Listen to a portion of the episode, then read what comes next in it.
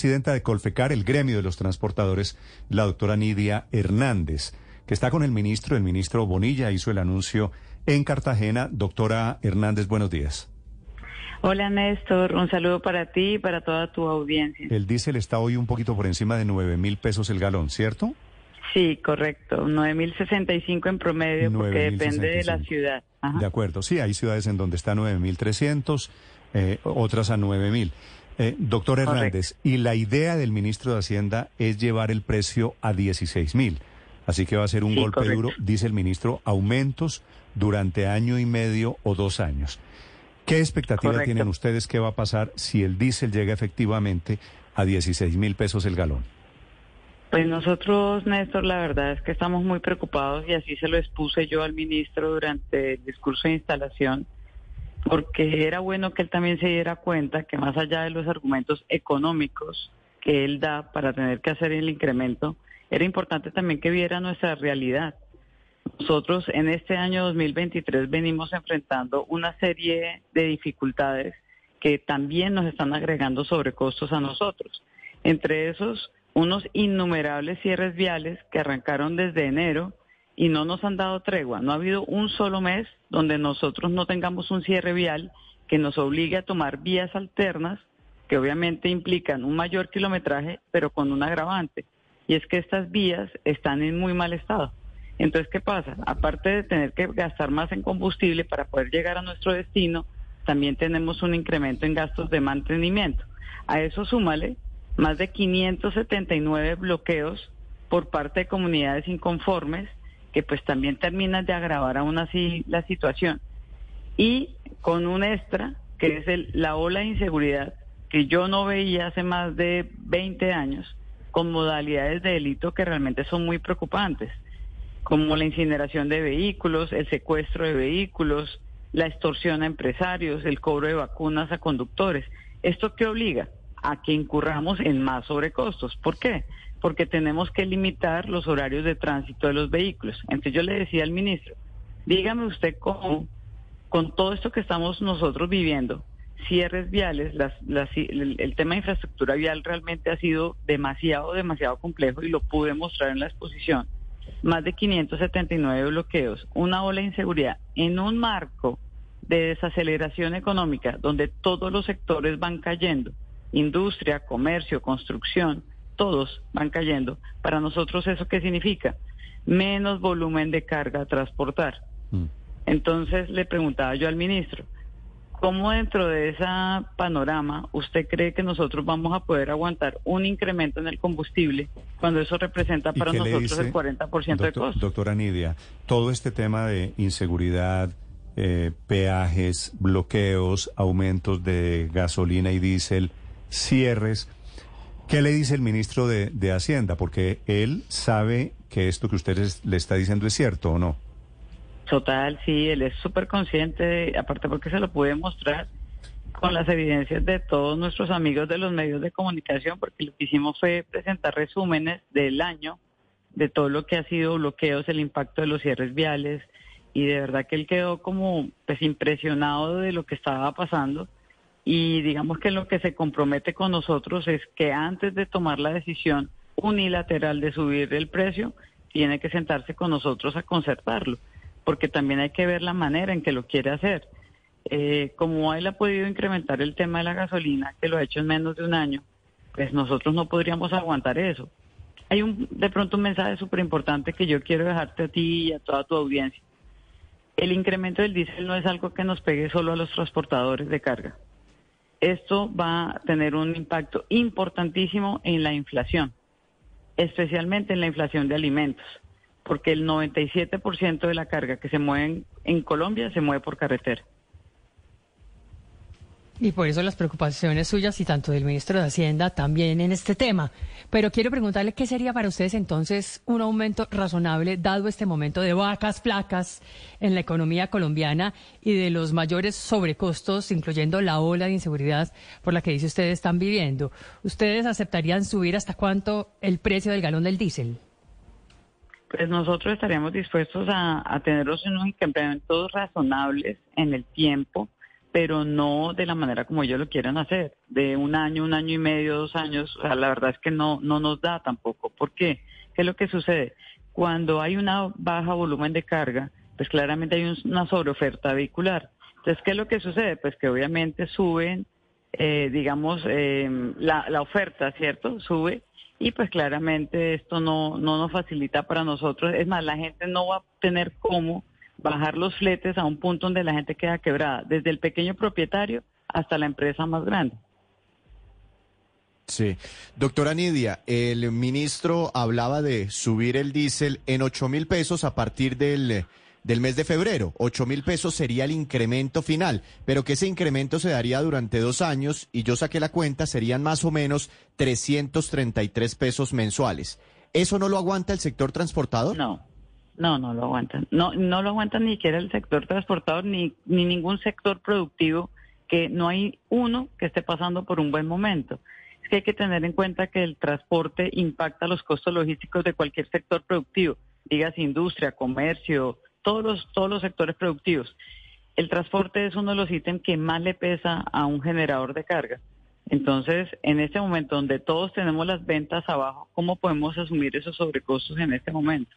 No tenemos cómo. Eso sería arrastrarnos a todos a una quiebra. Sí, pero, pero entonces el ministro habla, claro, que necesita concertarlo con ustedes y usted también nos está diciendo en este momento que, que sí, que esa es la idea, concertar los incrementos. Yo veo que del todo ustedes no cierran la, la, la puerta a que se hagan incrementos en el diésel y que en el fondo entienden el problema fiscal que hay detrás de esto. Correcto, pero como le dije yo al ministro, no de la manera como ellos lo están pensando hacer. Y hay otra cosa. El presidente Petro nos prometió en octubre del año pasado que teníamos que llevar a cabo unas mesas técnicas precisamente con el Ministerio de Hacienda. Esas mesas técnicas a la fecha de hoy no se ha realizado ninguna.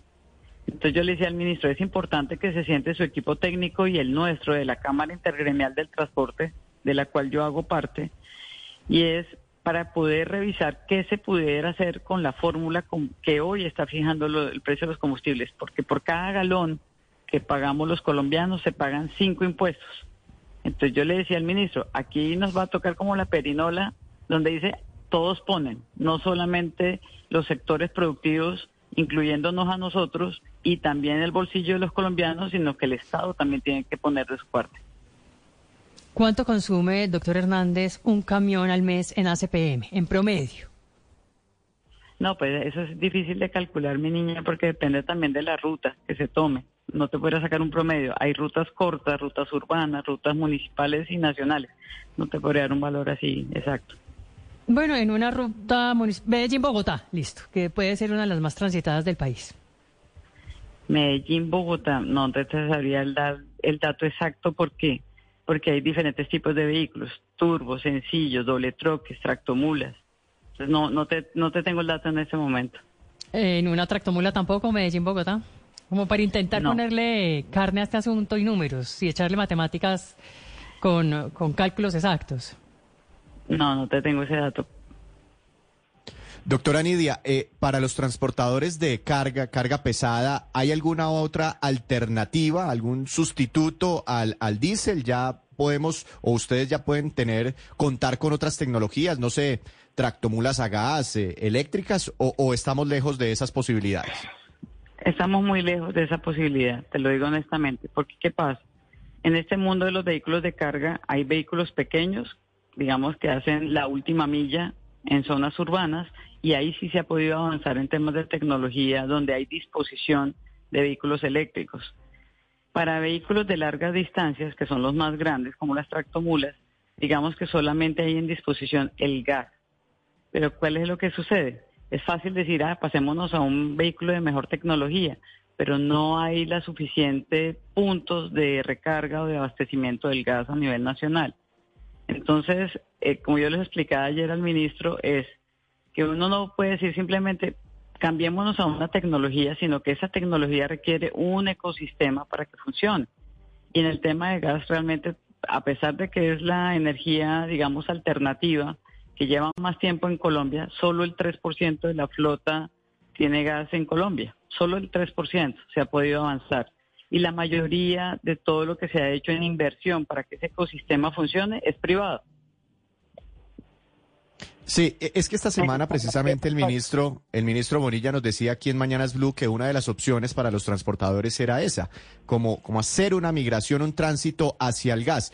¿Qué, ¿Qué se necesitaría desde el sector público para que esto sea una, una realidad? Porque usted nos dice que hasta el momento los privados son los que están invirtiendo.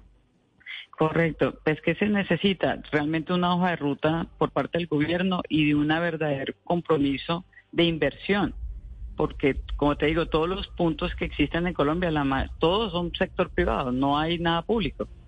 Entonces, si ellos quieren apostarle a la transición energética, pues tienen que invertir también en ese ecosistema que se requiere. Por decirte algo, una mula que va con gas Bogotá-Cali no alcanza a llegar Bogotá-Cali con ese, digamos, tiene que desviarse a un punto. ¿Y cuál es el problema? Cada vez que una tractomula de gas llega a recargar, pues obviamente se toma muchísimo tiempo. Entonces las filas para recargar, pues también eso termina siendo también una complicación. Por otro lado, las tractomulas eléctricas, hoy vamos a tener un panel precisamente sobre eso. Las tractomulas eléctricas todavía están muy lejos de llegar a Colombia. Y les hago un símil también. Cuando tú cotizas un vehículo particular a gasolina, te cuesta X dinero, pero cuando lo vas a cotizar híbrido o eléctrico, la diferencia en precio es una exageración, es muchísimo mm. más alto. Lo mismo pasa con las tractomulas. Entonces, primero, en las tractomulas no hay disponibilidad de vehículos eléctricos, no lo hay. Para tractomulas no hay. Y dos, en el pues caso de los vehículos que son de mejor tecnología, una pues tractomula eléctrica subiendo la línea sería impensable. El, el anuncio lo hace el ministro de Hacienda en el Congreso de los transportadores de carga allí en Cartagena. Le hago una pregunta final, doctora Nidia.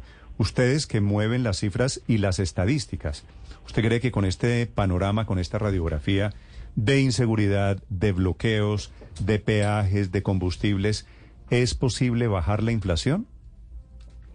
No, no, por el contrario, y eso fue otra cosa también que se lo dije yo a él. Yo le dije, mira, mira lo que está pasando en el país, todo este tema de los 579 bloqueos por favor, dejen la permisividad con eso, porque realmente esto ya nos está asfixiando a todos nosotros. Un vehículo de carga podría hacer antes dos viajes y medio al mes de larga distancia. Hoy escasamente hace uno. Entonces, pues, ante ese panorama, pues claramente el golpe al Sí. Se me está yendo la señal. Es la doctora Nidia Hernández, la presidenta de Colfecar, desde Cartagena esta mañana a propósito de los anuncios. Y aquí comienza el pulso del gobierno. No será el primero para subir el precio de los combustibles para este transporte de carga y de pasajeros. Ocho de la mañana, tres minutos.